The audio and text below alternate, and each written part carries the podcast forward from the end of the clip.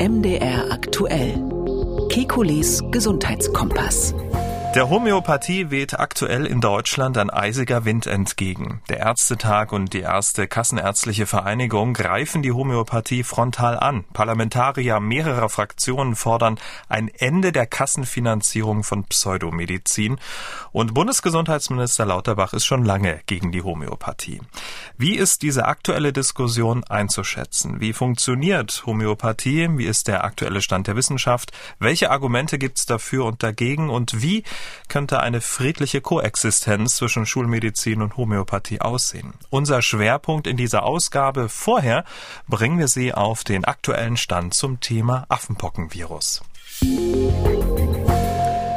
Mein Name ist Camillo Schumann von MDR aktuell das Nachrichtenradio. Alle 14 Tage, immer donnerstags, sprechen wir mit dem Arzt und Wissenschaftler Professor Alexander Kekulé über die aktuelle Gesundheitspolitik, liefern Hintergründe zu aktuellen Gesundheitsfragen und wir gehen auch auf Ihre Themenwünsche ein. Ich grüße Sie, Herr Kekulé. Guten Tag, Herr Schumann. Tja, die Affenpocken-Fallzahlen, sie steigen. Ende Mai waren es so 250 Fälle weltweit. Stand heute wurde bei mehr als 1000 Menschen in 31 Ländern das Virus diagnostiziert und mindestens weitere 1000 Fälle werden aktuell untersucht. In Deutschland gibt es nach Angaben des Robert-Koch-Instituts 113 Fälle, davon 72 in Berlin. 13 Menschen werden im Krankenhaus behandelt, alles Männer.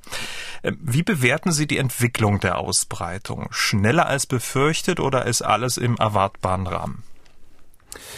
Ähm, ja, es gab ja von Anfang an mehrere Szenarien, kann man sagen. Ähm, eins wäre gewesen, dass man ähm, diese ersten Herde schneller, relativ schnell in den Griff bekäme.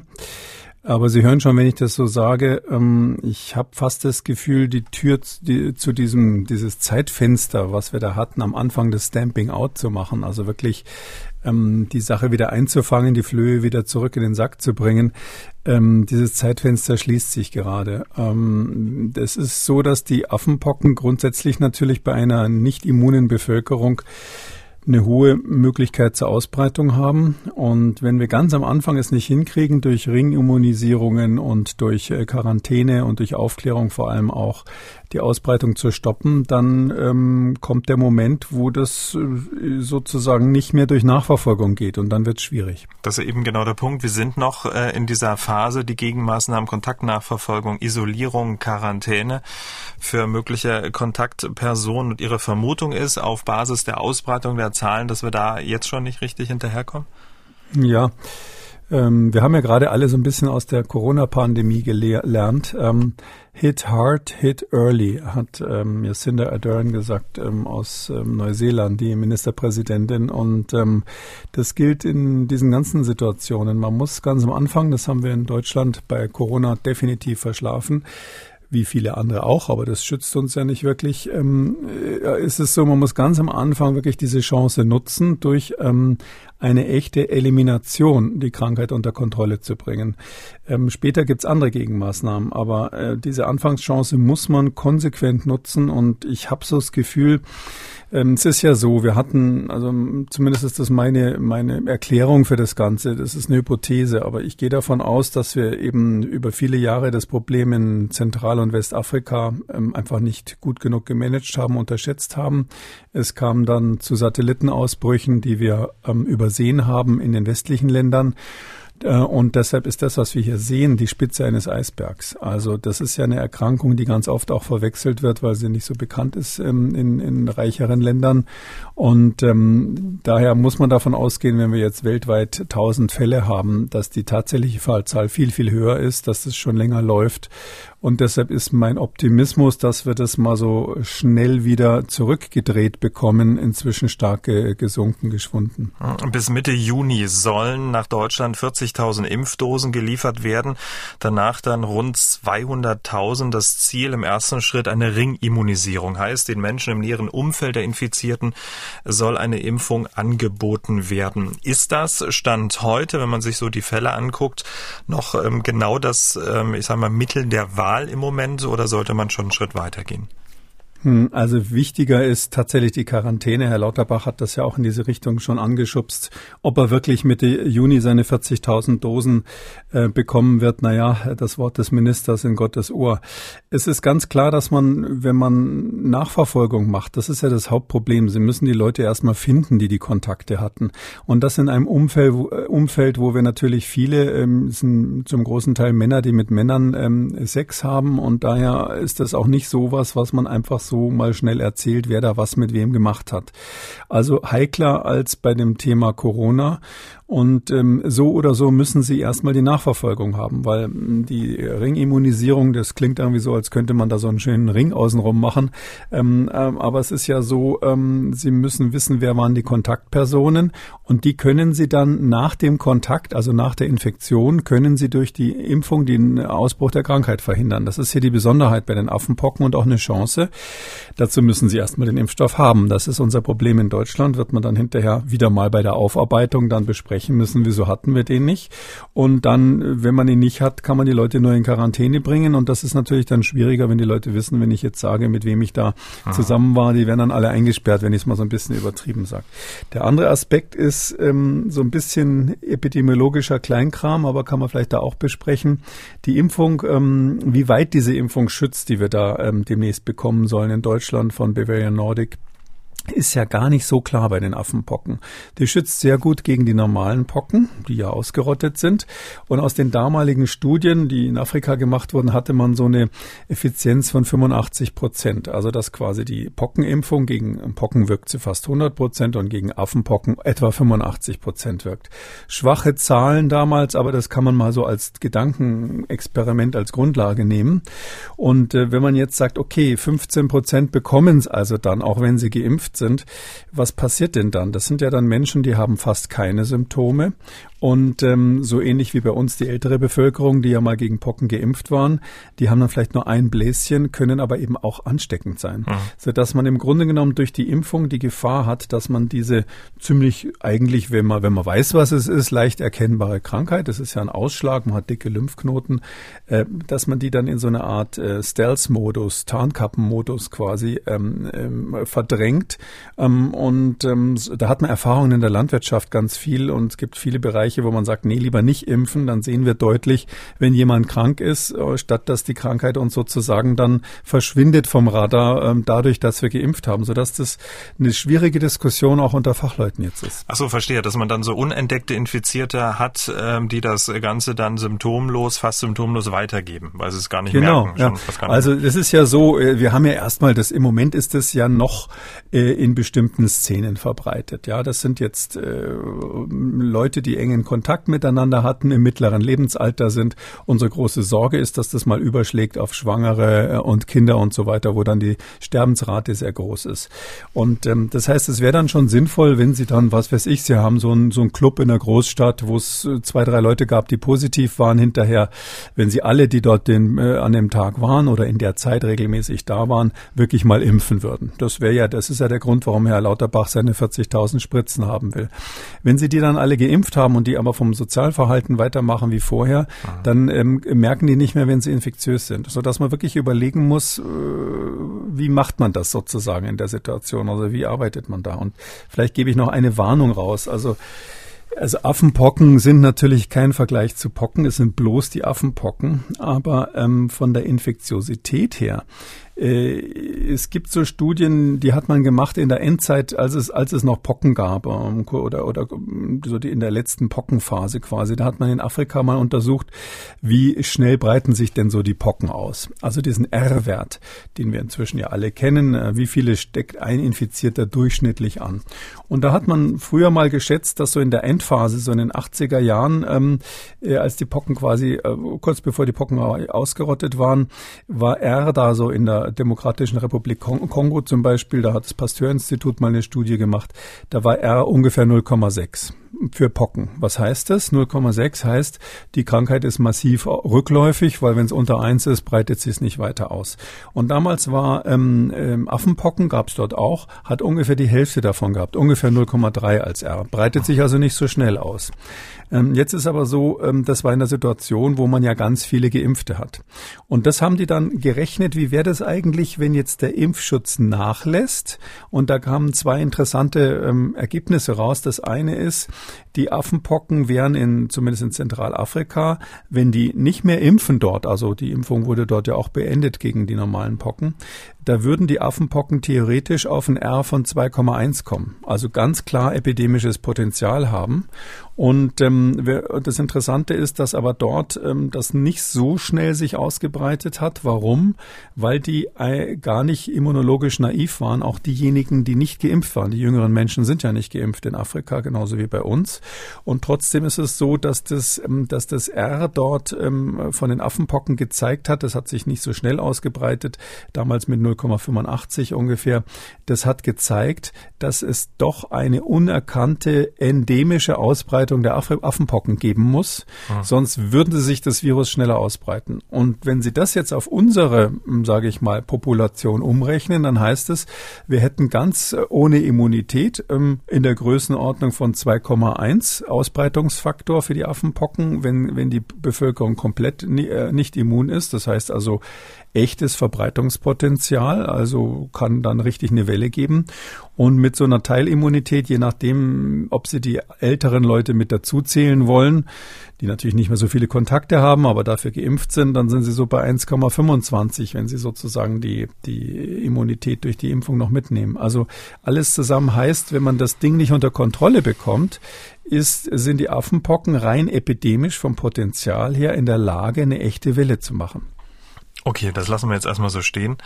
Ähm, wollen es natürlich nicht hoffen. Ähm, die Weltgesundheitsorganisation hat auch noch darauf hingewiesen, dass noch nicht klar ist, ob so eine Affenpockeninfektion anders als bei den 1980 ausgerotteten Pocken lebenslange Immunität gibt. Es seien aus Afrika Fälle bekannt, in denen sich Menschen nach einer Genesung erneut infiziert hätten. Heißt das nicht, dass sich das Virus dann, äh, dass es quasi ein neues Virus ist, äh, sich so verändert hat? Ähm, es gibt keine Hinweise darauf, dass das Virus sich verändert hat inzwischen. Wir haben zwei Kladen, wie wir sagen, schon lange gehabt. Die zentralafrikanische, die im Kongo isoliert wurde, davon habe ich gerade gesprochen, ähm, die ähm, gilt als etwas gefährlicher vom Krankheitsbild und die westafrikanische. Und inzwischen ist klar, dass beide Kladen international unterwegs sind. Also es gab offensichtlich mehrere Ereignisse, wo die Affenpocken aus Afrika, aus Westafrika einmal ähm, und einmal eben aus Zentralafrika äh, sozusagen in die Welt gewandert und dort sind und sich dort dann weiter verbreitet haben. Ähm, ich muss jetzt sagen, ähm, ich weiß nichts davon, dass die, dass es bei Affenpocken echte Zweifachinfektionen gibt, weil wir wissen, dass diese sogenannten Orthopox-Viren, da, zu der gehört die ganze Gruppe dazu, ähm, die sind eben so, dass sie ähm, doch sehr, sage ich mal, äh, typischerweise langanhaltende Immunität hinterlassen. Also bei den echten Pocken ist es so, ähm, da hat man am Anfang gesagt, alle zehn Jahre soll die Impfung wiederholt werden und dann festgestellt, es gibt praktisch niemanden, der sich nochmal infiziert, egal wie lange man wartet. Ähm, die, die, die, typische ähm, Wiederholungsrate ähm, bei den, bei den Pocken, da konnte man es gut rechnen, weil es extrem viele Fälle natürlich gab, liegt bei unter 1 zu 1000 in 20 Jahren. Also alle, wenn einer geimpft ist und exponiert ist, dann äh, äh, wieder dann einer von tausend alle 20 Jahre ähm, ähm, wird sozusagen ähm, infiziert. Also das ist extrem, extrem selten.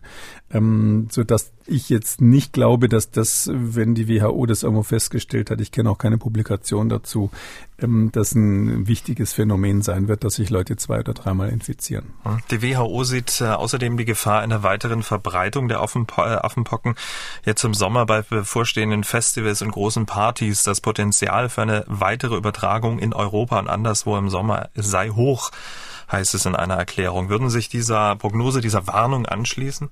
Ja, das passt ja in meine Hypothese rein. Also wie gesagt, ich glaube, dass wir den unerkannten massiven Ausbruch in Afrika hatten, dann mehr, wahrscheinlich mehrere Ereignisse, wo es irgendwelche Festivals oder internationalen Zusammenkünfte gab, wo Leute eben dann hauptsächlich jüngere Leute wahrscheinlich engen Kontakt hatten nach Corona und wieder, wieder dann in die Heimat geflogen sind. Es kann eigentlich nur so passiert sein, dass sich das auf diese massiv so ausgebreitet hat. Und da, wenn man das direkt weiterdenkt, heißt das, jedes weitere Ereignis dieser Art kann ein weiterer Initialzünder für eine höhere Ausbreitung sein. Und wie gesagt, wenn wir ein R von, also natives R, R0, äh, dann in dem Fall von 2,1 haben bei den Affenpocken, das sind natürlich nur Schätzungen, aber dann hat es ganz massives Ausbreitungspotenzial, das muss man klar sagen. Und auch dieses R ist ein Hinweis darauf, dass es eben nicht äh, nur durch Schmierinfektionen übertragen wird, sondern wie wir hier schon mal besprochen haben, eben bei äh, engerem Kontakt das auch durch die Luft fliegen kann jetzt nicht äh, echt aerogen, aber im Sinn von Tröpfcheninfektion beim Sprechen, ähm, dass es solche Infektionen geben muss, sonst hätten wir nicht so ein R, was über zwei liegt. Tja, unterm Strich die Maske ruhig mal mitnehmen, egal ob Corona oder Affenpockenvirus. sicher, ist sicher die. Äh, ja, so vorsichtig wäre ich da jetzt nicht unbedingt. Das, ich glaube, das Wichtigste bei den Affenpocken, ich meine, das ist eine Erkrankung, die in Afrika wirklich, wirklich häufig ist bei jüngeren Menschen und die, die sterben ja nicht reihenweise daran, sondern ähm, man muss wirklich sagen, man muss verhindern, verhindern, dass man andere ansteckt. Es geht mal wieder um Risikogruppen. Und dann kann man so ganz pauschal sagen, wer irgendwie ein Bläschen irgendwo hat, bitte nicht gleich denken, dass es nur Herpes sein kann.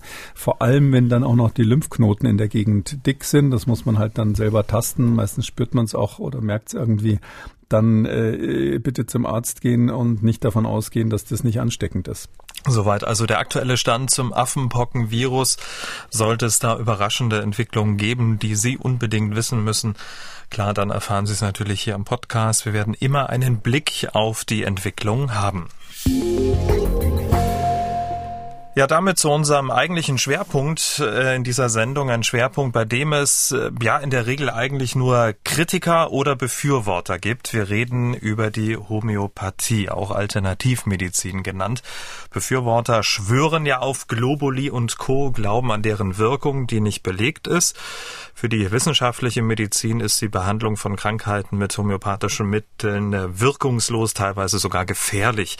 Gut, das ist jetzt nichts Neues. Neues allerdings, dass der Homöopathie in diesem Jahr in Deutschland schon ein eisiger Wind entgegenbläst. Die Kassenärztliche Vereinigung Bremen hat als erste KV die Finanzierung der Alternativmedizin komplett gestrichen und erst kürzlich hat der Ärztetag beschlossen, dass die Zusatzbezeichnung Homöopathie aus der Weiterbildungsordnung gestrichen werden soll. Tja, und auch politisch regt sich was, obwohl der schärfste Kritiker der Homöopathie, Bundesgesundheitsminister Lauterbach, es nicht geschafft hat, in den Koalitionsvertrag das Aus der Kassenfinanzierung der Homöopathie zu verhandeln, regt sich im Parlament Widerstand.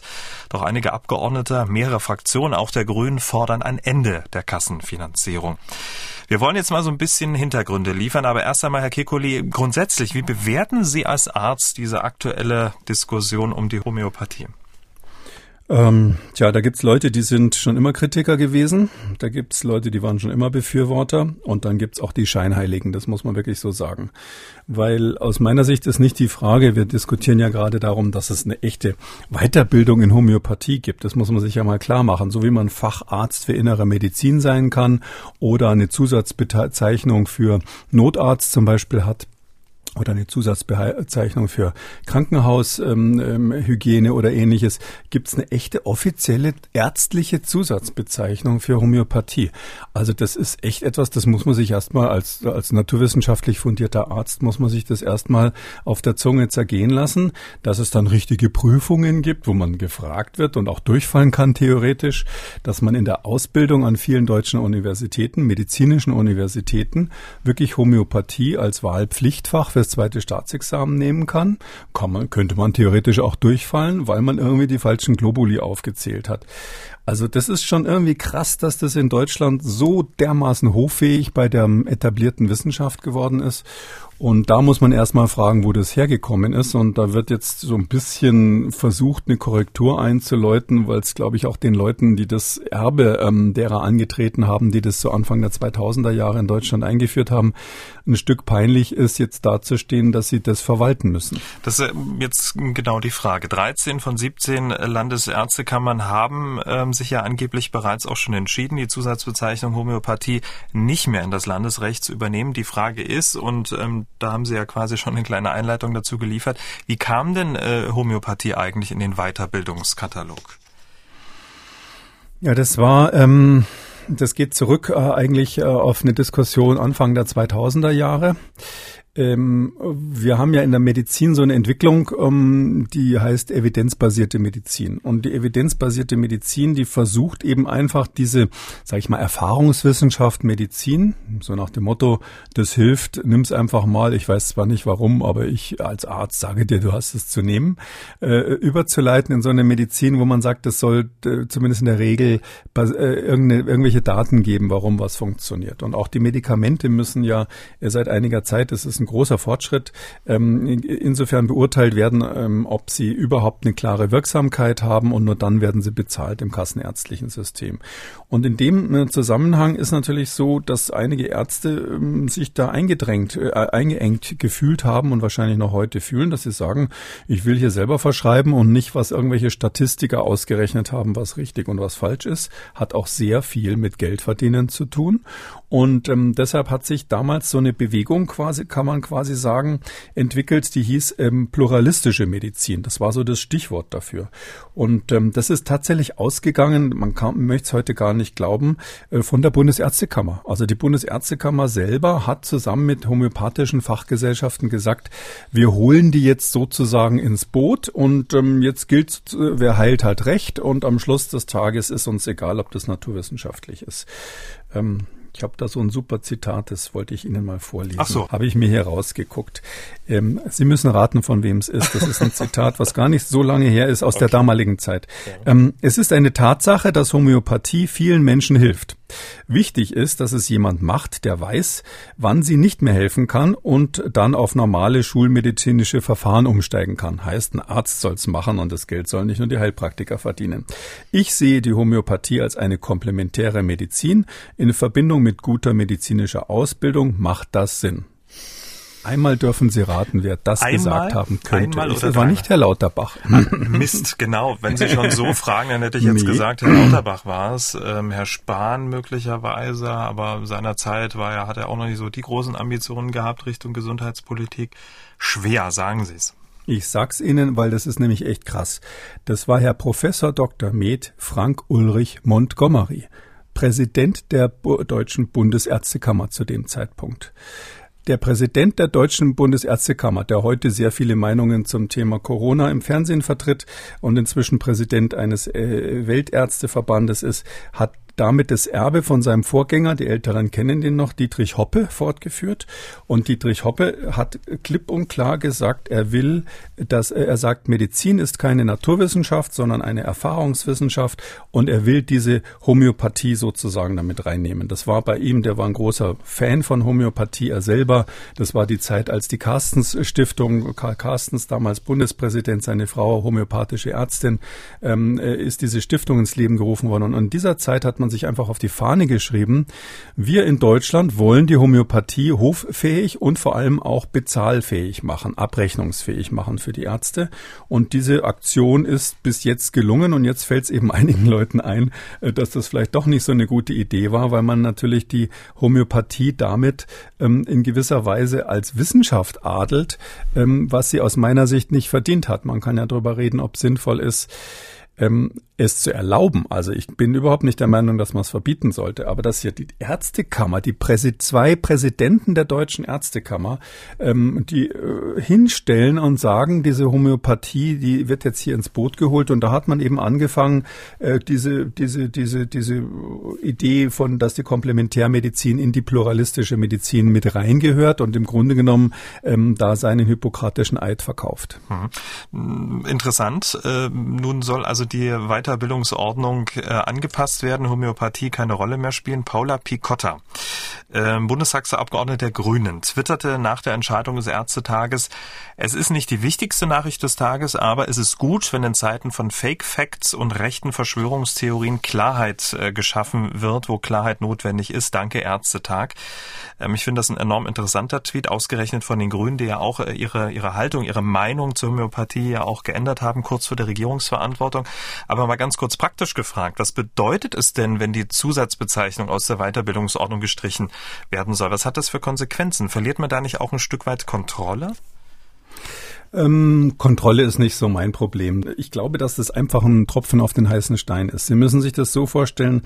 Es ist ja ähm, Nummer eins ist natürlich, dass es jetzt diese Weiterbildung gibt. Ja, das ist äh, das ist die große Frage und die beantwortet ja keiner. Darüber wurde auch beim Ärztetag nicht diskutiert. Warum haben wir das eigentlich hier mal beschlossen 2002, dass das stattfindet? Ähm, äh, das zweite ist ja, an, an ganz vielen deutschen Universitäten können Sie das als Wahlfach nehmen. Es ist in der Approbationsordnung drinnen. Es ist im Deutschen inzwischen eben auch im deutschen Arzneimittelbuch ja drinnen. Die homöopathischen Medikamente sind ganz offiziell genannt im, in, in, nicht im Arzneimittelbuch, sondern Arzneimittelgesetz. Mhm. Es gibt ein eigenes homöopathisches Arzneimittelbuch. Also diese ganze Voodoo-Wissenschaft hat so ihre eigenen, ähm, wie soll ich mal so sagen, so ihre Riten aufgebaut, die irgendwie so ein bisschen MeToo sind, ein bisschen Imitation Interpretation sind von dem, was die echte Wissenschaft macht, aber im Grunde genommen inhaltlich nichts damit zu tun haben. Und das kriegen sie nicht mehr raus, ja. Das ist an den Universitäten, da gibt's die Lehrstühle, Stühle, die haben eigene Journale, die haben eigene wissenschaftliche, sogenannte wissenschaftliche Kongresse äh, und die haben Stars, ja. Wenn Sie daran denken, dass Luc Montagnier, äh, Nobelpreisträger äh, für Virologie, Gut, der hat auch bei SARS-CoV-2 paar ähm, wirre Ideen gehabt, aber der, der hat sich zeitweise intensiv für die Homöopathie eingesetzt oder was weiß ich, Müller-Wohlfahrt, der berühmte FC Bayern-Arzt äh, aus, aus München, äh, der ist auch äh, ein ganz offener Vertreter der Homöopathie und äh, der FC Bayern spielt ja jetzt nicht so schlecht, muss man sagen, und die wurden, wurden zumindest lange auch homöopathisch behandelt und, und, und. Also das ist so, dass man sagen muss, das ist überall drinnen und ob sie jetzt diesen Facharzt, äh, diese, diese Zusatz Berufsbezeichnung noch haben oder nicht, spielt keine große Rolle, weil äh, die, da gibt es so eine Gesellschaft quasi, das heißt Deutscher Zentralverein homöopathischer Ärzte die sind ähm, sozusagen die ganzen Ärzte, die diesen Facharzt haben oder diese Zusatzbezeichnung haben, plus noch andere, die sich dafür interessieren. Da sind auch schon Studentenmitglieder und die haben ja ihr eigenes Diplom schon lange. Also die haben ein Homöopathie-Diplom und das dürfen sie sich, das ist wohl auch gerichtlich ausgeurteilt, sogar aufs Arzt, aufs Türschild als Arzt machen und auf dem Briefkopf. Das heißt, wenn die jetzt eben nicht mehr ähm, diese Zusatzbezeichnung Homöopathie von den Ärztekammern haben, dann ist es eben so, dass sie das Diplom des Zentralvereins haben und äh, mit einem schönen Logo dazu und ob jetzt der eine oder andere Patient da den Unterschied erkennt und irgendwie einen Punkt draus macht, das, das wage ich zu bezweifeln. Hm. Also hat es eher so Symbolcharakter dann diese Entscheidung? Ich glaube, das ist so ein bisschen Lauterbach und sein Umfeld, die natürlich äh, smart sind und vom Fach sind. Und die werden das genauso ähnlich wie ich das gemacht habe jetzt gerade. Die werden gesagt haben, sagt mal Leute, mit welcher Begründung adelt ihr die eigentlich wissenschaftlich? Ist es eurer Meinung nach Wissenschaft? Dann könnt ihr das machen. Oder da müssen wir aber überlegen, ob wir jetzt im 17. Jahrhundert wieder angekommen sind oder ob wir im 21. Jahrhundert sind. Oder ist es ähm, nur, nur, weil ihr mehr Geld verdienen wollt, weil ihr natürlich wisst, dass hm, nach Umfragen etwa die Hälfte der Deutschen ähm, zumindest komplementäre Medizin in Anspruch nehmen. Homöopathie wäre dann ein Teil davon. Und äh, das haben die Ärzte natürlich verstanden, dass man damit ähm, erklecklich Geld verdienen kann. Hm, ähm, zum Geld kommen wir gleich. Äh, vorher nochmal, oder bleiben wir auch beim Geld, äh, jetzt schon die Bremer KV, die Bremer Kassenärztliche Vereinigung hat ja als erste KV drei Selektivverträge mit Krankenkassen, die eine Vergütung von einigen homöopathischen Leistungen zum Gegenstand äh, hatten ja gekündigt. Und Dr. Bernhard Rochel von der KV Bremen begründet das äh, damals so. Die KV Bremen hat entschieden, die Homöopathie aus äh, dem Leistungskatalog äh, zu nehmen, weil deren medizinischer Nutzen wissenschaftlich nicht bewiesen ist. Und weiter sagte er, solange in der gesetzlichen Krankenversicherung nicht alle Behandlungen, deren Nutzen bereits wissenschaftlich bewiesen sind, vollständig finanziert werden können, bleiben keine Mittel für Verfahren übrig, für deren konkreten Nutzen keine Nachweise bestehen. Dies trifft auf die in den genannten Verträgen geregelte Leistungen leider zu. Also ist das tatsächlich so? Also dass man ähm, da wissenschaftlich ähm, fundierte Verfahren, Medikamente hat, die nicht zugelassen sind und dann die homöopathische homöopathischen äh, Mittelchen dann quasi bevorzugt? Nein, nein, so ist es nicht. Also das, äh, das äh, habe ich auch nicht so verstanden, sondern es ist einfach so, insgesamt haben wir doch zu wenig Geld für die Medizin. Das ist klar, wir geben wahnsinnig viel Geld in Deutschland aus und ähm, es gibt ähm, Therapien, die wir aus finanziellen Gründen nicht jedem zukommen lassen können, obwohl es so aussieht, als würden sie wirken. Ähm, ich glaube, das ist kein starkes Argument. Ähm, ich finde es eben interessant, dass Leute jetzt so, als wäre das eine neue Erkenntnis, sagen, ähm, ja, wir stellen jetzt fest, dass das wissenschaftlich keine Begründung Behandlung gibt. Nee, das, die, die, die Frage, die man eher stellen muss, ist ja, ist ja jetzt aus kassenärztlicher Sicht, ist es ganz was anderes. Also im Prinzip ist es so, es gibt so eine Öffnungsklausel im Sozialgesetzbuch, ähm, Paragraph 140a ist das seit neuerdings, die heißt eben, man darf äh, für besondere Versorgung dürfen also die Krankenkassen mit der Kassenärztlichen Vereinigung so Spezialverträge machen.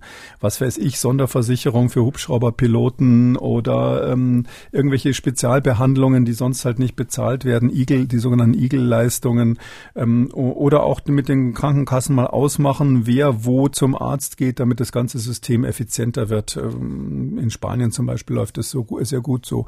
Und dieses Instrument wird auch genutzt, damit eben Krankenkassen, die ja wissen, dass ihre Klientel sowas haben will, ähm, eben diese komplementäre Medizin und dabei die Homöopathie anbieten. Und ähm, ähm das, das ist aus Sicht der Krankenkassen oder der, der Sozialversicherungen ist es letztlich immer die Frage, äh, sparen wir vielleicht dadurch Geld? Das war immer so die Diskussion und das ist ehrlich gesagt nicht ganz beantwortet, weil man kann ja auch so rum sagen, jemand, der jetzt homöopathisch behandelt wird, der ist jetzt aus konventionell ärztlicher Sicht ähm, ist es ja so, dass der jetzt nie keine echte Heilung kriegt, sondern mehr so eine Suggestivtherapie, Placebo-Effekt im weitesten Sinn. Aber wenn der Placebo-Effekt wirkt, mhm. dann ist doch alles gut. Und mhm. wenn es billig ist, billiger ist als die normale Medizin, dann ist doch alles noch besser. Dann habe ich einen weniger, der irgendwie richtige Medikamente kriegt, sage ich mal, und dann vielleicht Nebenwirkungen und mit den Nebenwirkungen ins Krankenhaus muss, so dass man doch ähm, so eine Art ähm, Vorfiltereffekt hat. Drum bin ich persönlich eigentlich der Meinung, Homöopathie sollen bitte Homöopathen machen, also Heilpraktiker. Ähm, und da gibt es ja auch ganz, ganz viele, die sehr, sehr fest daran glauben. Und das ist für mich, ich habe ja auch nichts dagegen, dass es in Deutschland, ich weiß nicht, wie viele Religionen gibt und finde das auch richtig, dass man da offen ist, äh, ohne zu diskutieren, welcher Gott jetzt nun der bessere ist. Und darum meine ich, ähm, aber dass der Arzt, ja, der sozusagen dem wissenschaftlichen Konzept sich verschrieben hat, ähm, und die, unsere ganze Medizin wäre doch nicht ansatzweise da, wenn wir seit dem 17. Jahrhundert das machen würden, was, was Hahnemann, der Erfinder der Homöopathie und seine Kollegen damals sich so ausgedacht haben. Also, dass der Arzt sozusagen Homöopathie macht. Also einer von meinen Studenten, den ich versucht habe beizubringen, wie die Welt wissenschaftlich gesehen funktioniert, dass die jetzt plötzlich da abtrünnig werden, da muss ich sagen, meine Hoffnung ist, dass es nur ums Geld geht, weil, weil dass die, dass die so, dass denen einer so mit dem Quirl durchs Hirn gefahren ist, dass die das ernsthaft glauben können, können, das will ich nicht wahrhaben. Okay, also Aber bei den, bei den Heilpraktikern, sage ich mal, die kommen ja aus einem ganz anderen Konzept. Mhm. Die haben einen ganzheitlichen Ansatz, mhm. die haben einen stark psychologischen Ansatz und die, äh, da, da von denen erwartet ja keiner, dass sie sozusagen auf der Physik und der Chemie und der Biochemie basierend irgendwie Entscheidungen treffen. Und darum ist mein Problem tatsächlich, sind die Ärzte, die da an dem Thema mitverdienen, und zwar nicht schlecht, ähm, und nicht, ähm, nicht die Heilpraktiker. Und die interessante Frage, ob das Geld spart, ist komischerweise nicht klar beantwortet. Also es gibt interessante Studien von der Charité in Deutschland. Ähm, da gibt es eine Professorin, die sich viel mit Homöopathie auseinandersetzt, ähm, gelegentlich auch dann kritisiert wird dafür, aber ich finde, die macht eigentlich ganz kluge Studien, weil die zum Beispiel überlegt, kann man eben damit Geld sparen, indem man das ähm, so als äh, Sicherungsebene einbaut. Und ähm, da ist es so, da hat sich bei den deutschen Studien eigentlich gezeigt, komischerweise, es wird mehr aus Geld ausgegeben, wenn man die Homöopathie zusätzlich anbietet, weil die Leute sozusagen so ein bisschen vereinfacht erst zum Homöopathen gehen und wenn es nicht funktioniert hat, dann doch zum Arzt, dann hat man doppelt bezahlt. International ist die Studienlage so, dass es durchaus offen ist. Also es ist noch nicht ganz klar, ob man vielleicht ein bisschen Geld damit sparen könnte. Und das wäre für mich aus Sicht der Krankenversicherer eigentlich das interessantere, äh, die interessantere Fragestellung. Ähm, über Glaube, also wie die Homöopa äh, Homöopathie genau funktioniert, sprechen wir gleich. Wir bleiben beim Thema Geld. Die Diskussion um diese Finanzierung der Homöopathie durch die gesetzlichen Krankenkassen, also durch die Solidargemeinschaft, ist ja eine ziemlich alte Diskussion, die jetzt wieder neu geführt wird. Und ähm, der ehemalige Bundesgesundheitsminister Jens Spahn hatte das Thema Homöopathie als Kassenleistung streichen auch auf dem Tisch und damals auch eine ziemlich klare Haltung dazu. Wir hören mal kurz rein, was er 2019 dazu gesagt hat. Wir geben für Arzneimittel im Jahr irgendwas zwischen 40 und 50 Milliarden Euro aus. Für Homöopathie geben die Krankenkassen 20 Millionen aus im Jahr. Darüber kann man jetzt mit ganz viel Emotion und indem man auch viele, die durchaus auch auf solche äh, Behandlungen setzen, im Zweifel voll vom Kopf stößt, kann man da jetzt wochenlang drüber diskutieren. Oder man kann sich die Frage stellen, ist das angesichts der Gesamtgrößenordnung es eigentlich äh, wert, das mit diesen Verhärtungen in der Debatte zu führen. Und ich habe mich entschlossen zu, es ist so okay, wie es ist. Es ist so okay, wie es ist. Also 40 Milliarden versus 20 Millionen. Also der Anteil der Homöopathieausgaben liegt bei rund 0,04 Prozent an den Gesamtarzneimittelausgaben. Laut den Recherchen der ARD-Kollegen des Magazins Kontraste machen die Apotheker einen Umsatz von rund 500 Millionen pro Jahr mit homöopathischen Arzneimitteln. Zum Vergleich, der Gesamtumsatz der Apotheken lag 2020 bei rund 59 Milliarden Euro. Das sind also auch nur 0,08 Prozent. Also ähm, das Thema Kosten kann es nur nicht sein, oder? Ja, das ist äh, ganz klar. Also Herr Spahn hat an der Stelle als Politiker ähm, bei, bei Lauterbach weiß man nie genau, spricht er als Arzt oder als Politiker, aber bei Spahn ist ja eindeutig, als Politiker hat er recht. Er hat völlig recht. Er, er, er muss ja im Auftrag seiner Wähler agieren. Er ist ja ein Volksvertreter. Und da, da hat er völlig recht, wenn er sagt, ähm, das Thema wird vom Teil meiner Wähler, unserer Wähler, ähm, gewünscht. Ähm, ich sehe jetzt aufgrund dieser Kostenposition keinen Grund dagegen zu steuern. Drum ist auch das, was Sie vorhin erwähnt haben, das Argument der, der Kasse, da würden andere Medikamente deswegen mhm. nicht richtig bezahlt. Ja, das ist irgendwie letztlich ein bisschen schwach, sondern man muss sagen, aus politischer Sicht gibt es überhaupt keinen Grund, das zu verhindern oder zu verbieten und vielleicht auch gar keinen Grund, die Diskussion anzufangen. Ich spreche als Naturwissenschaftler und Arzt.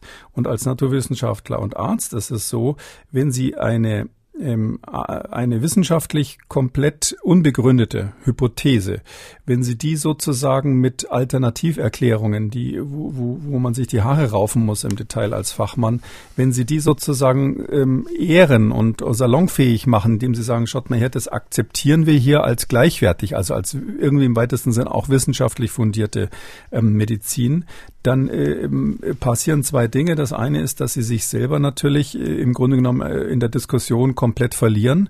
Sie geben im Grunde genommen den wissenschaftlichen Anspruch selbst auf. Das hat ja Herr Hoppe damals, der äh, Präsident der Bundesärztekammer, auch ganz offen äh, so formuliert.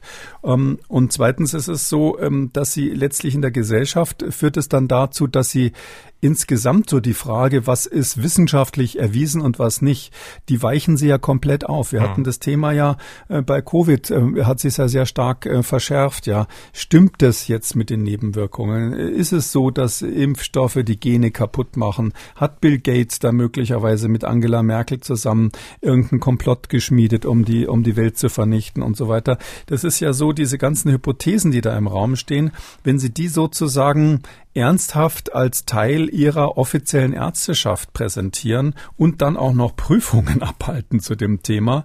Gibt Kollegen von mir, die haben sich geweigert, solche Prüfungen abzuhalten, aber einige mussten halt dann als Internist quasi plötzlich eine homöopathische Prüfung halten. Und da muss ich sagen, ähm, dann ist es auch für die Bevölkerung, die ja nicht vom Fach ist, so ein Signal, was komplett in die falsche Richtung geht. Und ich glaube, da müssen wir höllisch aufpassen, weil wir ganz viele Themen haben. Ähm, ich sag mal so als klassisches Thema, Sie ahnen, was jetzt kommt, ähm, die Frage der Klimaerwärmung, Erwärmung, wo es ja Leute gibt, die so Alternativerklärungen haben. Die Hälfte von denen hat, die Hälfte der Amerikaner hat den früheren Präsident Trump gewählt, weil sie in diese Richtung ja das zumindest unterstützt haben. Und Und da muss man höllisch aufpassen, dass man nicht so eine Spaltung kriegt zwischen denen, die jetzt sagen, okay, ich glaube an die Wissenschaft, weil sonst würde mein iPhone oder mein sonstiges Telefon ja nicht funktionieren. Und die anderen sagen, nee, ähm, Wissenschaft, so wie sie jetzt quasi in den Büchern steht, ist nur eine Möglichkeit von vielen. Und da gibt es noch ganz andere Dinge zwischen Himmel und Erde und die steuern uns mindestens genauso stark. Ähm, das kann man alles formulieren, aber das äh, darf man nicht sozusagen ähm, bei der Beurteilung von der von unserer normalen Realität ähm, in die Waagschale werfen. Als nächstes würden die Gerichte dann auf dieser Basis Entscheidungen treffen und so weiter. Und wir hätten früher oder später wieder Hexenproben, um rauszukriegen, ob jemand schuldig ist oder nicht. Ähm, dazu, also wir sprechen auch über dieses Thema, weil uns zu diesem Thema auch äh, doch einige Zuschriften ereilen, äh, zum Beispiel von unserer Hörerin ähm, der Jana. Sie schreibt, im Zuge der Corona-Pandemie zeigten sich auch in meinem Umfeld mehrere Impfgegner, die die Sichtweisen der Esoteriker für sich entdeckten und mit ihren gesunden Immunsystemen gegen eine Impfung argumentierten. Auch jetzt in der Endphase der Pandemie prägt sich diese Haltung immer weiter aus. Schulmedizin wird mehr und mehr abgelehnt. Zum einen würde mich interessieren, ob ich das nur in meinem begrenzten Umfeld so wahrnehme oder ob allgemein tatsächlich auch die Esoteriker Homöopathen von der Corona-Pandemie profitieren. Wie ist momentan die wissenschaftliche Sicht auf die Alternativmedizin? Was spricht dafür und was dagegen? Also das versuchen wir ja gerade mit unserem Schwerpunkt so ein bisschen zu klären, aber ähm, diese E-Mail fasst auch ganz gut zusammen, das, was Sie gerade eben ja gesagt haben, dass in der Corona-Pandemie ja auch ähm, die ähm, Homöopathen doch einen ja, Zulauf bekommen haben, Schrägstrich Impfkritiker und so. Da ist sozusagen ja auch äh, eine gewisse Masse in Deutschland auch entstanden, die jetzt auch in den Fokus gerückt ist. Ne? Ähm, ja, wobei man natürlich aufpassen muss, wenn man es dann ein bisschen auseinander nimmt. Also es gibt komplementäre Medizin oder nennen wir es mal Alternativmedizin. Ähm, da gibt's ja ganz viele Sachen, wenn ich jetzt mal an die Akupunktur denke, die früher ja auch nicht ähm, sozusagen ähm, anerkannt wurde, ähm, wo man bemerkt hat, ähm, das funktioniert, warum auch immer, bestimmte Sachen funktionieren einfach de facto. Und da gibt's dann auch Studien, die zeigen, dass das funktioniert. Und dann gibt's andere Sachen, zu denen gehören jetzt irgendwelche Sachen mit Bachblüten oder mit äh, irgendwelchen Edelsteinen, die man ähm, sich auf die Haut legen muss und, und Magneten äh, und sonst sonst was, die man in der Hosentasche tragen muss. All diese Dinge, die eben esoterisch letztlich sind. Und in diesem Bereich ist auch die Homöopathie verankert. Ähm, ich glaube, dass es ganz wichtig ist, dass die Medizin ähm, offen ist in der Richtung, dass ihnen andere Wissenschaften oder auch mh, hm, so Halbwissenschaften Hinweise geben, sage ich mal, was zum Beispiel das Wechselspiel zwischen Geist und Körper ist. Ähm, da waren ja wirklich ähm, die Heilpraktiker und die, sage ich mal, Alternativmediziner im weiteren Sinne der Schulmedizin, der sogenannten Schulmedizin. Der Ausdruck ist übrigens mal ein kritisches Wort gewesen, was die Schulmediziner zum Teil selber jetzt benutzen. Ähm, die, die waren ja weit voraus. Die haben ja schon immer gesagt, deine Seele bewirkt auch ein bisschen, ob dein Immunsystem funktioniert oder nicht. Ähm, da hat man am Anfang gesagt, die spinnen vor Jahrzehnten und inzwischen haben wir die Moleküle identifiziert, die das vermitteln, dass tatsächlich die Psyche Einfluss auf die Immunologie hat und solche Dinge. Das heißt also, es ist nicht so, dass dieser ganze, man darf nicht das Kind mit dem Bade aus, mhm. ausschütten, sondern mir geht's nur um, um die Kontamination der Naturwissenschaften mit parawissenschaftlichen Ideen mhm. aufgrund von kommerziellen Interessen, um es sozusagen auf den Punkt zu bringen. Okay, genau. Wir kennen ja den nachgewiesenen Placebo-Effekt, auch den nachgewiesenen Nocebo-Effekt. Effekt haben wir im Corona-Kompass zum Beispiel ausführlich drüber gesprochen. Also dieser Glaube an die positive Wirkung oder eben auch die negative Wirkung eines Medikaments, einer Impfung etc. ist enorm. Der Glaube versetzt ja Berge, wissenschaftlich nachgewiesen. Natürlich, der Glaube versetzt Berge, das ist ja auch die Pest. Wir haben ja darüber gesprochen, das ist die Pest, also nicht die historische Pest, das ist die Pest für die Impfstoffhersteller und für die ganzen Medikamentenhersteller.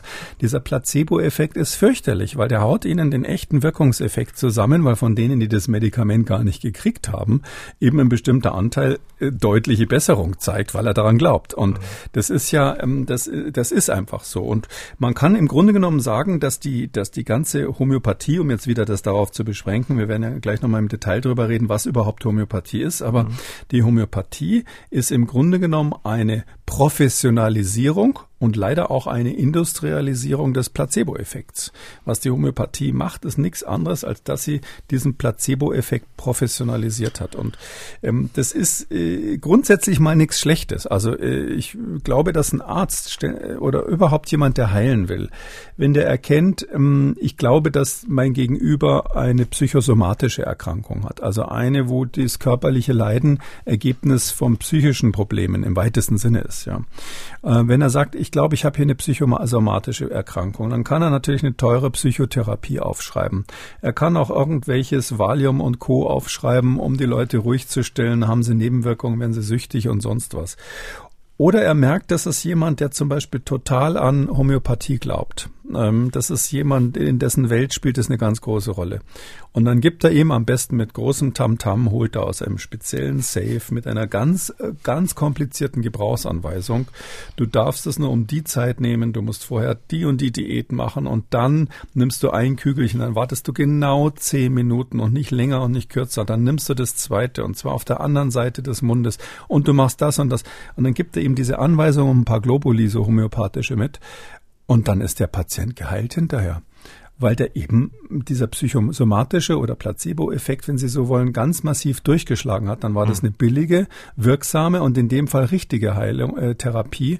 Und ähm, es ist ja so der Anteil der psychosomatischen Erkrankungen und da wird eben die Zahl wieder interessant ähm, an unseren, auch an unseren Dingen, die wir mit teurer Medizin behandeln, statt äh, mhm. sie da so zu behandeln, wie es richtig mhm. wäre, an der Ursache nämlich, der ist ja sehr groß und der steigt ja ständig. Ja, der Rückenpapst zum Beispiel, Dr. Grünemeyer, sagte auch, dass 80 Prozent aller Rückenleiden durch Verspannungen kommen, die psychosomatischer Natur sind, ne? wo, wo man kein Medikament braucht beispielsweise oder keine OP, das kriegt man auch anders ja. hin.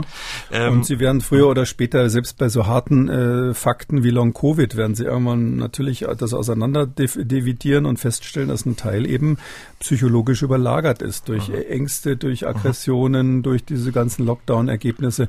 Das heißt, es ist doch völlig klar, dass ähm, unser Zentralorgan, das Gehirn, ganz massiven Einfluss darauf nimmt, äh, ob Erkrankungen so oder so ausgehen. Und ähm, das, das ist eben das, das darum finde ich es so schlimm, dass wir diese Diskussionen haben. Also man darf das nicht verteufeln, sondern der, der, der Ansatz, diese Idee, Idee, den Leuten was zu zeigen, woran sie glauben und das zu nehmen der ist eigentlich richtig, weil sie holen doch im Grunde genommen, ich spinn's mal ein Stück weiter, sie holen doch im Grunde genommen auch jemanden, der an die äh, technische Medizin glaubt. Den holen sie ja heutzutage ab, indem sie dann sagen, wow, schau mal her, meine tollen Geräte und hier meine ganzen Titel und mein schöner weißer Kittel mit den Golf-Goldknöpfen und ich bin der Herr Professor sowieso und dann zeigen sie ihm diesen riesen Apparat im Universitätsklinikum und sagen so, und die alle helfen dir jetzt. Natürlich hat das auch einen psychotherapeutischen Effekt im weitesten Sinne das ist ein Placebo-Effekt. Genauso wie bei einem Marabu in Westafrika, so einem lokalen Heiler, wenn der plötzlich dann mit Hahnenblut um sich spritzt äh, und bengalischen Feuern, das eben bei den Leuten den Eindruck macht. Und deshalb glaube ich, die, die Mediziner dürfen nicht ignorieren, dass ein erheblicher Teil ihrer Heilungserfolge, auch wenn sie klassische Mediziner sind, ähm, ähm, ein Placebo-Effekt ist letztlich definitionsgemäß und das ist aber nicht abwertend gemeint, sondern das ist gut, weil dann heilen sie eben ohne zu schaden. Schaden. Ja, Dr. Ulf Rieker, Arzt für Innere Medizin und klassische Homöopathie aus München, formuliert das Ganze ein bisschen anders. Wir hören mal kurz rein. Ich denke, es gibt viele Phänomene im, im Leben, die jetzt rein materialistisch betrachtet, phänomenologisch trotzdem vorhanden sind, obwohl wir sie uns nicht erklären können. Schön, oder? Phänomenologisch. Wer den Begriff noch nie gehört hat, ist ein Begriff aus der Philosophie und Psychologie. Ne? Da sind ja. die Grenzen ja auch sehr fließend. ja, das ist eben, das, das ist diese Entwicklung. Der, der Herr Rika hat es gerade auf den Punkt gebracht, warum ich, man merkt ja, ich bin an einer Stelle wütend, an der anderen Stelle finde ich, die hat, das hat eine Berechtigung. Ich bin als Naturwissenschaftler wütend, als Arzt sage ich, wer heilt, hat recht. Ja, und es ist so, ähm, als Naturwissenschaftler muss man einfach sagen, das ist so gruselig, das zu lesen. Die haben jetzt ihre Fachgesellschaften, ihre Fachjournale, ihr Peer Review. Und zwar deshalb, weil Montgomery und Hoppe und all die anderen, die, die etablierten Ärzte, äh, die alle haben die quasi hoffähig gemacht. Und darum haben die jetzt angefangen, sich so Strukturen äh, zuzulegen, die sehen genauso aus wie die wissenschaftlichen Fachgesellschaften. Die haben sogar wissenschaftliche Akademien, so wie die Leopoldina bei den, bei den klassischen ähm, Naturwissenschaften. Und dann sagen sie eben jetzt seit neuerdings nicht mehr,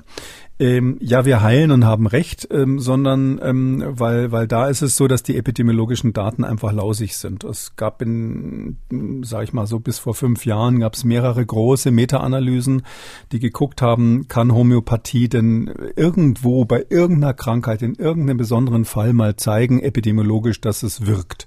Und das Ergebnis von diesen Riesenstudien, die also wirklich mit Werbe und auch übrigens gemeinsam mit den homöopathischen Gesellschaften gemacht wurden, das Ergebnis war nein, wir kennen nicht eine Krankheit, wo irgendein homöopathisches Medikament jemals epidemiologisch eine Wirkung gezeigt hätte. Und ähm, nachdem sozusagen diese Schlacht verloren ist, ha hat sich die Verteidigungsfront der Homöopathen jetzt in einen anderen Bereich verlegt. Äh, die sagen jetzt, ja, ja, wir müssen jetzt mal nachweisen, dass überhaupt unsere Hochverdünnungen, es geht ja um Medikamente, die so verdünnt sind, dass nichts mehr drinnen ist, mhm. ähm, äh, dass unsere Hochverdünnungen trotzdem noch irgendwie wirken.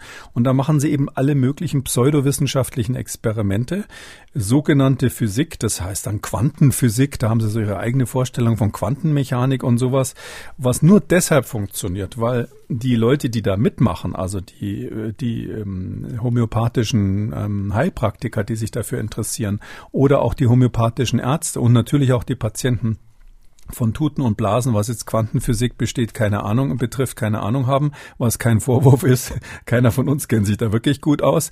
Aber deshalb funktioniert es eben, denen da quasi mit so einem Kauderwelsch irgendwas zu erzählen, wo sie, wo sie sich äh, äh, fragen, wieso kann das, wieso kann, darf das jemand so begründen? Aber das Interessante ist eben, die haben sich jetzt, und das ist das, was mich aufregt, die haben sich auf diese naturwissenschaftliche Ebene jetzt begegnen, begeben, begeben, um zu erklären, erklären, ähm, dass ihre Homöopathie, obwohl das quasi total verdünnte äh, Lösungen sind, ähm, trotzdem noch wirkt. Herr, Herr Giguli, ich wollte Ihnen jetzt gerade ein paar Globuli anbieten, damit Sie sich auch ein bisschen beruhigen können. Ja, ähm, Pulsatilla, hau her, gib her. Zum das brauche ich jetzt dringend. Ja, ähm, wir sollten, und das ist nämlich ein gutes Stichwort, weil Verdünnung ist ja schon mehrfach gefallen, wir, wir, wir lassen uns einfach mal die Katze so ein bisschen aus dem Sack. Also wie funktioniert Homöopathie eigentlich? Ähm, Ähnliches wird mit Ähnlichem behandelt, allerdings allerdings das Ganze in extremer Verdünnung. So dünn, ist die Verdünnung, dass es im Prinzip nicht mehr nachweisbar ist. Ähm, fangen wir mal mit dem ersten an. Ähnliches äh, mit Ähnlichem. Ähm, werden da Affenpockenviren mit Affenpockenviren bekämpft oder wie muss man sich das vorstellen?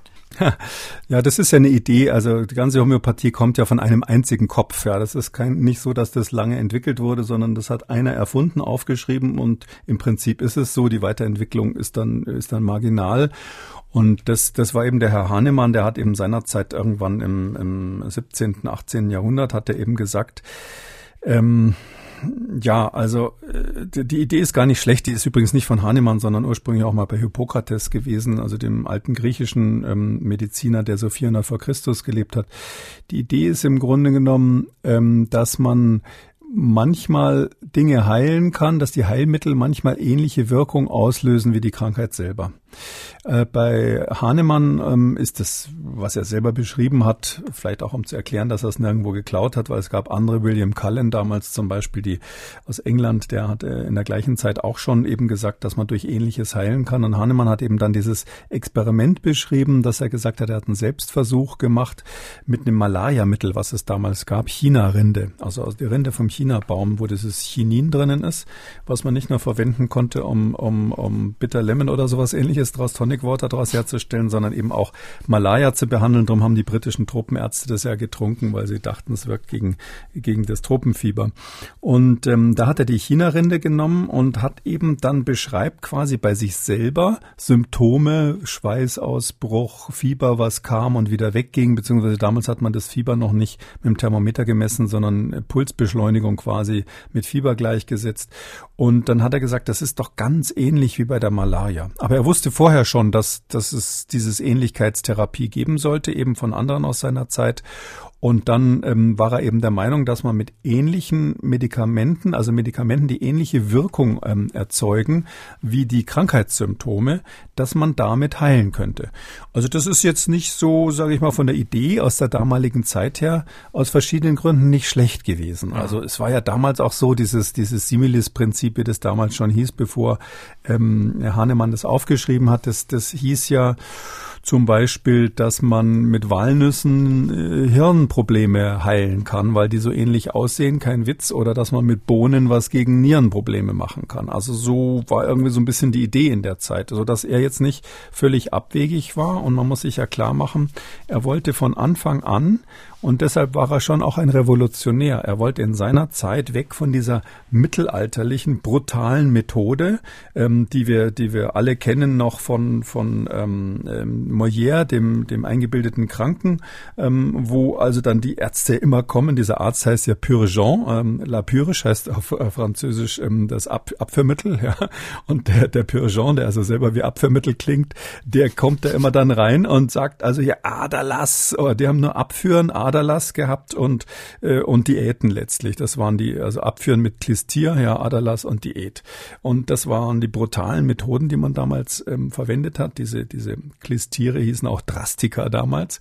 Und ähm, da wollte der weg von, von dieser brutalen Medizin. Und dieser Ansatz war eigentlich richtig sanft mit Gleichem irgendwie zu behandeln. Das fand ich jetzt nicht so schlecht. Er hat dann auch versucht, mit Magneten irgendwas zu machen, weil das in seiner Zeit wahnsinnig in war. Da gab es den Anton Messmer, der hat diesen Mesmerismus erfunden, damals im äh, 17., 18. Jahrhundert zur gleichen Zeit, weil Mensch, Magneten, das war irgendwie spannend damals. Kurz vorher hatte Ampere den Elektromagnetismus oder äh, hatte zu der Zeit entdeckt. Newton hatte die Gravitation entdeckt äh, und es gab eben ganz viele, die eben dachten, dieses elektrische, magnetische, das äh, ist irgendwas Magisches, was wir hier was wir hier miterleben. Und in dieser Zeit dachte er, ach ja, genau, wo, wo wir hier, äh, ich fast hätte ich gesagt, hier in Halle sind, ähm, darf man nicht vergessen, ähm, Otto von Gericke, der, der frühere Magdeburg, Bürgermeister genau. von Magdeburg, mhm. genau, der hat ja nicht nur die Magdeburger Halbkugeln erfunden, sondern der hat ja eine der ersten Elektrisiermaschinen mhm. erfunden. Und der war der Meinung, dass diese Elektrisiermaschine, das war so eine Schwefelkugel, die hat sich gedreht und die musste man dann anfassen und dann wurde man elektrisiert. Der war wirklich der Meinung, dass das kosmische Wirkkräfte quasi freisetzt. Und in dieser Zeit hat Hahnemann eben diese Idee gehabt, dass man mit Gleichem irgendwie so eine ähm, magische Wirkung, so die Seele der Dinge quasi entfesseln kann. Das fand ich jetzt aus der Zeit nicht abwegig und das war immerhin besser als diese brutalen Methoden, mhm. ähm, mit denen seine Vorgänger gearbeitet haben. Ein Ritt durch die Geschichte. Allerdings ist dann ähm, diese Art der Medizin in Anführungszeichen dann stehen geblieben. Ähm, kommen wir dann zum nächsten Schritt. Also Gleiches mit Gleichem und dann äh, ist natürlich ein ganz, ganz wichtiger Punkt ist die äh, Potenzierung, die Verdünnung. Da gibt es ja unterschiedliche Potenzierungsschritte. Was hat's denn damit auf sich? Na, das hat der sich damals so überlegt. Da gab es auch ähm, äh, andere, die in diese Richtung gedacht haben. Man kannte ja das Stoffliche noch nicht genau. Also man wusste nichts so, wie jetzt genau Moleküle und sowas funktionieren. Das wurde erst in der Zeit alles entdeckt, so dass schon die Idee war, dass die Stoffe alle, gerade wenn es Pflanzenstoffe sind oder so, sowas wie eine Seele innen drin haben, so ein Wirkprinzip, so ein über, übergeordnetes, auch vielleicht bisschen religiös angehauchtes Prinzip. Die Frage ist nur, wie kitzel ich das da raus? Und ähm, der hat es eben rausgeholt, indem er die Dinge, wir sagen jetzt als Naturwissenschaftler so trivial, ey, der hat es einfach verdünnt. Ja. Der, der gemeine Spruch bei den Ärzten heißt ja, wenn beim Arzt was nicht wirkt, dann sagt er normalerweise, erhöhen wir die Dosis. Wenn beim Homöopathen was nicht wirkt, sagt er dann, verdünnen wir es erstmal. Also so ist es aber nicht, sondern dieses, dieses Potenzieren, äh, da werden die ähm, Substanzen, also diese Urtinkturen, zum Beispiel im Pflanzenextrakt oder auch die sogenannten Nosoden, wie das dann in der Homöopathie heißt, das heißt also die Substanzen, die zum Beispiel aus Eiter gewonnen wurden von irgendeiner Krankheit, ähm, die äh, werden dann verdünnt, äh, aber so verdünnt, dass quasi der Geist dieses, das Wesen dieser Nosode oder dieser Pflanze oder was auch immer rauskommt. Ähm, und das muss man dann so machen, dass man es typischerweise mit Alkohol und Wasser schüttelt. Das ist eine ganz bestimmte Vorschrift. Ursprünglich ist auch dringend Vorschrift, ähm, dass man das mit der Hand macht. Man darf es nicht mit der Maschine machen. Gibt es in Anführungszeichen wissenschaftliche homöopathische Arbeiten zu der Frage, ob man nicht doch eine Maschine nehmen darf oder nicht. Ähm, äh, ich habe auch mal gehört, dass es darauf ankommt, wie rum man das schüttelt, ob das zum Herz hin oder in die andere Richtung oder so ähnlich. Da bin ich jetzt aber ein bisschen, ähm, weiß ich nicht genau. Vielleicht haben wir Hörer, die sich da auskennen. Und es ist so, ähm, dass die, durch diese Verschüttelung und dann wird es dann eins zu zehn verdünnt, eins nochmal zehnfach, nochmal zehnfach, nochmal zehnfach. Und wenn man jetzt zum Beispiel zehnmal zehnfach verdünnt hat, dann heißt das hinterher D10, also D dezimal, also ähm, zehn auf Lateinisch, das ist dann quasi zehnfach verdünnt, zehnmal zehnfach verdünnt, also zehn hoch zehn ist dann die Verdünnung hinterher. Und dann gibt's andere, andere Potenzen, wie das dann heißen, das sind die sogenannten C-Potenzen, da wird bei jedem Schritt hundertfach verdünnt also C wie 100 und dann wird dann, wenn dann C4 ist, dann ist dann in vier Schritten nacheinander jeweils hundertfach verdünnt worden. Ähm, und dann ganz spannend bei den Homöopathen wirklich im Giftschrank ganz hinten unter größter Sicherung und nur ganz selten mal rausgeholt werden die LM-Potenzen. LM von den lateinischen Zahlen ähm, heißt 50.000. Da wird bei jedem Schritt 50.000 verdünnt. Und Sie können sich vorstellen, wenn Sie dann zum Beispiel eine Tuberkulose-Nosode rausholen. Also das wird dann von Rindern gewonnen, die Tuberkulose hatten und dann wird aus dem Tuberkuloseknoten quasi ein bisschen was rausgenommen. Das ist dann die, die, die Urtinktur, die wird mit 50 Prozent Alkohol gemacht. Und dann wird das eben LM 50.000 LM90 zum Beispiel kenne ich. Wow, dann wird das 50.000-fach verdünnt und zwar 90 Mal nacheinander. Also das haut dann richtig rein. Also wenn Sie das jemandem geben, der muss dann echt schwer krank sein. Und da steht dann auch in den Anweisungen, das darf auf keinen Fall der Laie selber machen. Das muss von einem sehr erfahrenen ähm, homöopathischen Arzt oder homöopathischen Heilpraktiker gemacht werden. Okay, also es gibt diese Verdünnung, diese Potenzierung, die Sie ja gerade eben gesagt haben, eigentlich ähm, im nicht mehr nachweisbaren Bereich, ähm, womit wir dann schon bei der Studienlage... Eigentlich und, eigen, und uneigentlich. uneigentlich. Also da vielleicht zu, zu, in jedem Fall nicht mehr nachweisbar. Mhm. Also nur mal so von der Größenordnung, weil das kann man sich ja, das will ich vielleicht nochmal sagen. Da gibt's ja also D24 zum Beispiel, ja, oder, oder sagen wir D12 ist so eine typische Potenz, die man noch selber machen kann. Ähm, D6 ist die unterste Konzentration, also das ist 10 hoch 6, 1 zu einer Million verdünnt. Das heißt, ähm, das ist ungefähr ein Tropfen in einer halben Badewanne, so von der Größenordnung, und ist das unterste, was in der Medizin manchmal noch angewendet wird. Also gibt bestimmte hochtoxische Substanzen, die werden 1 zu einer Million verdünnt, wenn Sie so wollen. Ähm, äh, D, D12 ist eine typische, also nochmal eine Million mal mehr verdünnt ist quasi eine typische homöopathische Potenz, dann die jetzt Richtung Hochpotenz schon geht. D24 wäre von der Größenordnung ein Tropfen im Atlantik, nur mal so von der Dimension her. Um, und das heißt also, wenn Sie D24, das ist deshalb interessant, weil es gibt, vielleicht erinnern wir uns in der Schule düster daran, die sogenannte Avogadro-Zahl. Ähm, wenn Sie ähm, äh, ein Mol, was auch immer das ist, so, eine, so eine Standardkonzentration haben von irgendwas, von irgendeiner Substanz und sie verdünnen und in einem Mol sind typischerweise, das ist in der Chemie eine wichtige Größenordnung, sind typischerweise 6 mal 10 hoch 43, äh, 23, das ist die Avogadro-Zahl, 6 mal 10 hoch 23 ähm, Teilchen drinnen. Und das heißt, wenn Sie 10 hoch 24 verdünnen, also D24, dann ist rein statistisch gesehen ähm, pro Liter ähm, 0,5 Teilchen drin. Oder andersrum gesagt, wenn ich von dieser Verdünnung zwei Flaschen kaufe, zwei 1 Liter Flaschen, ist rein statistisch gesehen nur in einer von beiden Flaschen überhaupt nur ein einziges Molekül dessen drin, was ich mal drin hatte. Jetzt sind wir bei D24, also den Zehnerpotenzen. Ähm, wenn Sie jetzt von der Größenordnung her, ja, also äh, 10 hoch 23, das sind 600 Trilliarden 600 Trilliarden, also das ist, das ist eine echt kleine Zahl am Schluss des Tages. Eine Trilliarde ist eine Milliarde Billionen.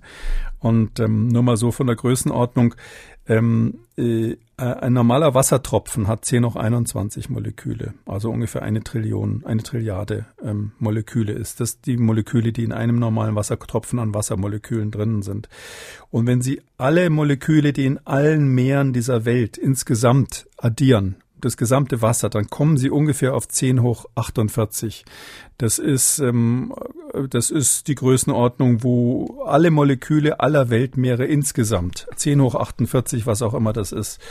Und jetzt, ähm, wenn Sie jetzt diese LM90-Nosode nehmen, von der ich vorhin gesprochen habe, das ist 10 hoch 450. Also oh ja. 10 hoch 48, 10 hoch 450, ja. Nur so von der Größenordnung. Die, die Zahl der Sterne, die Zahl der Sterne im Universum ist ungefähr 70 Trilliarden, also 70 mal 10 hoch 21. Also alles ist viel, viel, viel kleiner als diese Wahnsinnsverdünnung, in der die Homöopathen nur noch das Verdünnungsmittel addieren. Mehr machen die eigentlich nicht. Aber das mit einem riesen Tamtam außenrum.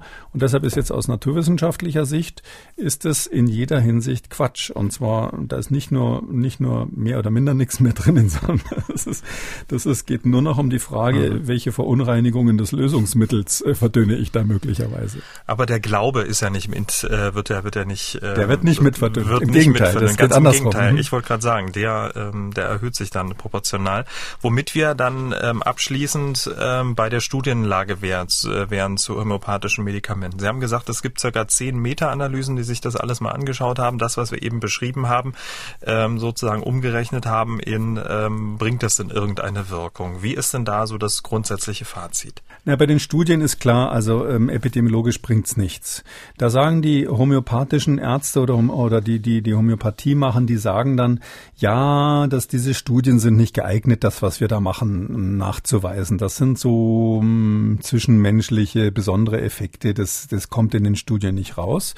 Und die eigentliche Front ist im Moment ähm, das sogenannte Gedächtnis des Wassers nachzuweisen. Weil wenn Sie jetzt ähm, etwas äh, so unendlich verdünnen, dann, das haben die ja auch verstanden. Das, bei Hahnemann war es ja blöderweise so, der ist ja gestorben, bevor Virchow seine Zellularpathologie erfunden hat. Das heißt, die echten Kritiker waren ja zu seiner Lebenszeit dann gar nicht, nicht mehr an der, noch nicht an der Front.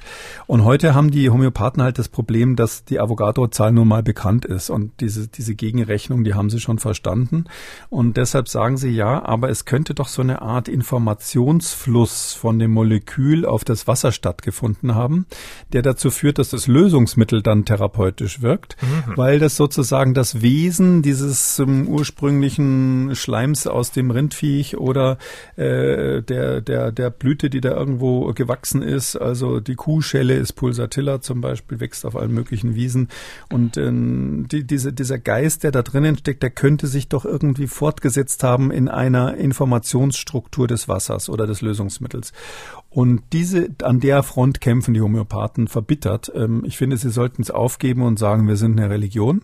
Aber ähm, das machen sie nicht, sondern stattdessen wollen sie unbedingt beweisen, äh, dass es da einen im weitesten Sinne messbaren Effekt gibt.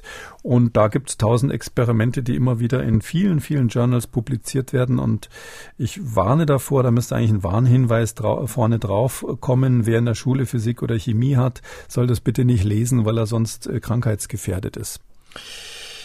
Wir haben jetzt vielleicht an der einen oder anderen Stelle vielleicht auch mal geschmunzelt, ähm, ab jetzt möglicherweise nicht mehr, denn einige Kritiker sagen auch, Homöopathie sei sehr gefährlich und teilweise auch tödlich. Wie sind denn solche Bewertungen einzuordnen? Das finde ich jetzt übertrieben. Also äh, bei uns ist ja so, in Deutschland, die Heilpraktiker müssen eine ziemlich knallharte Prüfung machen. Ähm, bei den Ärzten, die äh, diese Zusatzbezeichnung haben, kann man davon ausgehen, dass sie diese Dinge gelernt haben.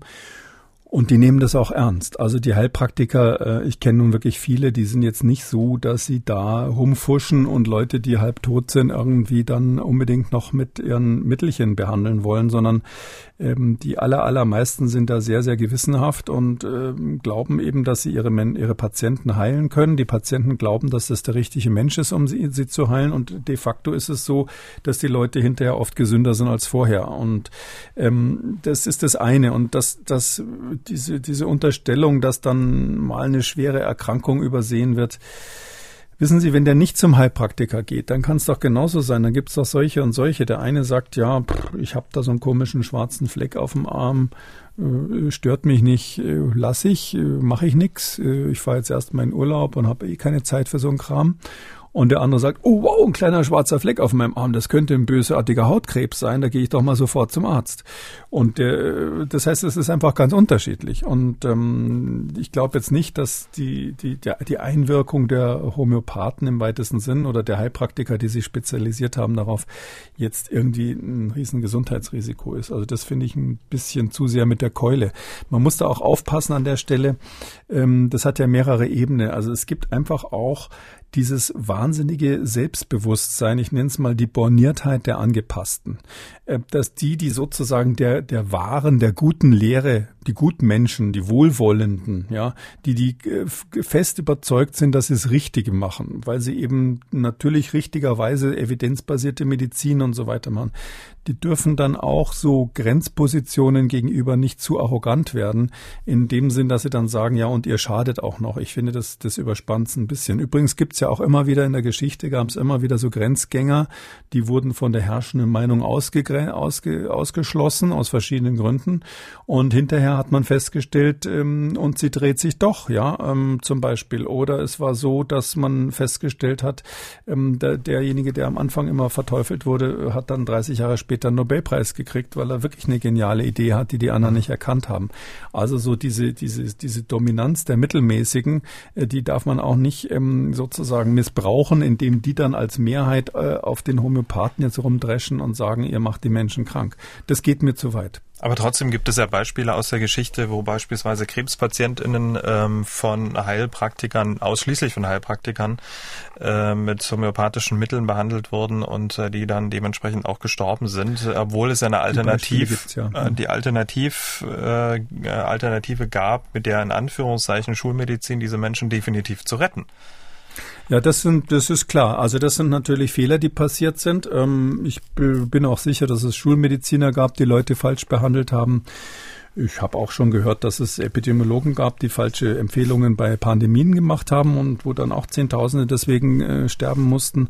Das ist einfach so, das kommt vor und das ist äh, besonders schlimm, wenn natürlich ein Heilpraktiker ähm, von einem nicht loslassen kann äh, und äh, die nächste und die nächste Therapie macht. Äh, man kann vielleicht noch an der Stelle sagen, es gibt ja in der bei den bei der bei den Homöopathen gibt's ja ein äh, gibt's ja ein ein ganz anderes Schema, wie man überhaupt aussucht, wer was kriegt. Also es gibt eher, die Idee ist immer so ein bisschen ähm, das, das Medikament, was man da, was man dem Patienten geben soll, das muss zu seinem Krankheitsbild zum einen passen. Also das nennen die dann Arzneimittelbild. Also die versuchen rauszukriegen, was was was gibt dieser Mensch mir sozusagen an Informationen und dann haben sie sogenannte Repertorien, das sind quasi so große Tabellen, wenn ich es mal einfach sagen darf, wo sie dann nach diesen Symptomen passende sogenannte Arzneimittelbilder raussuchen können, also das raussuchen können, was passt zu der, der Therapie, also zu, für diese Symptome.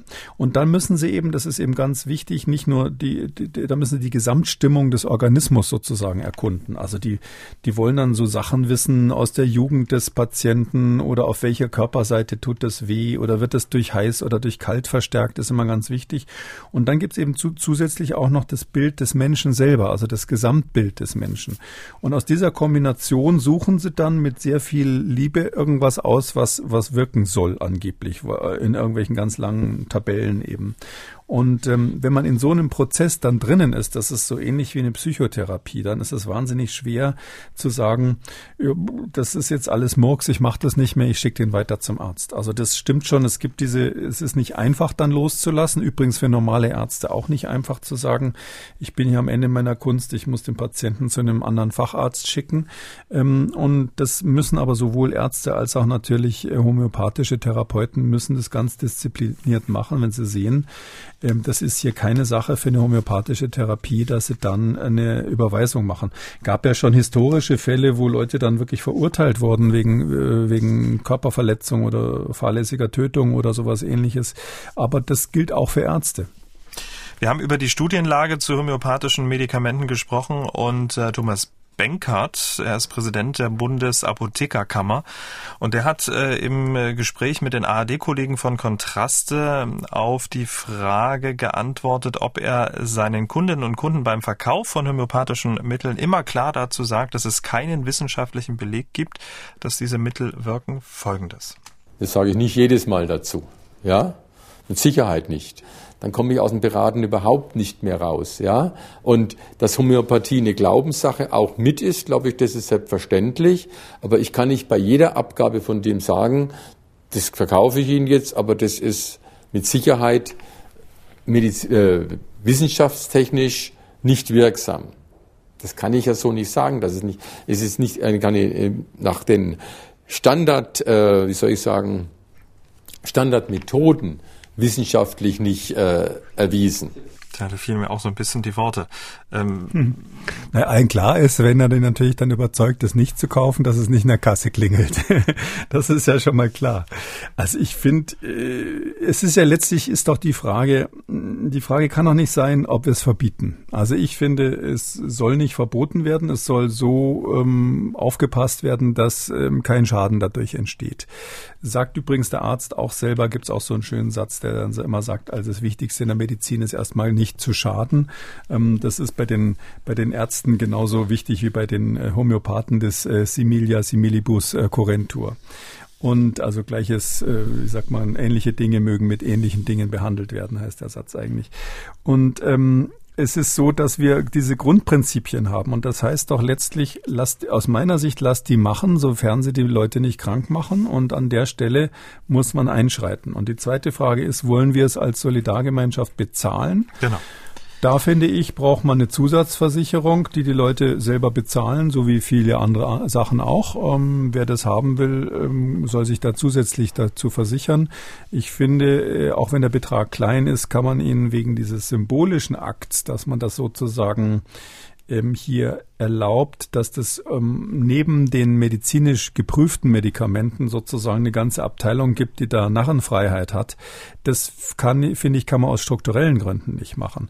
Nicht, weil es so viel Geld ist, sondern weil es auch aus strukturellen Gründen nicht geht. Das ist so ähnlich, als wenn Sie sagen würden, okay, montags werden, wird immer jeder zehnte Gefangene aus dem Gefängnis rausgelassen.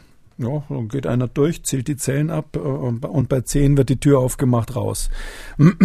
Das wäre natürlich nett, um die Gefängnisse ein bisschen zu entlassen und so, aber das könnte man aus strukturellen Gründen nicht machen, weil dann die ganze Justiz in Frage gestellt wird und so weiter, das ganze Rechtssystem. Und so ähnlich ist das in einem wissenschaftlichen System. Wenn Sie dann sozusagen da so ein paar U-Boote mit drinnen haben, die einfach zugelassene Arzneimittel haben, die bezahlt werden und alle anderen müssen buckeln, damit sie irgendwie einen Wirksamkeitsnachweis bringen, das geht nicht. Gut, ähm, Herr Kekulé, wir haben jetzt äh, das Für und Wider von Homöopathie im Hintergrund ähm, geliefert. Aber was machen wir jetzt eigentlich mit diesem Konflikt, wenn es, äh, ich sag mal, beiden Seiten, und das unterstelle ich jetzt einfach mal, um das Wohle des Patienten geht, ähm, dann müssen wir doch hier, ich sag mal, so einen Kompromiss äh, finden. Irgendwie so das Beste aus beiden Welten. Geht das überhaupt?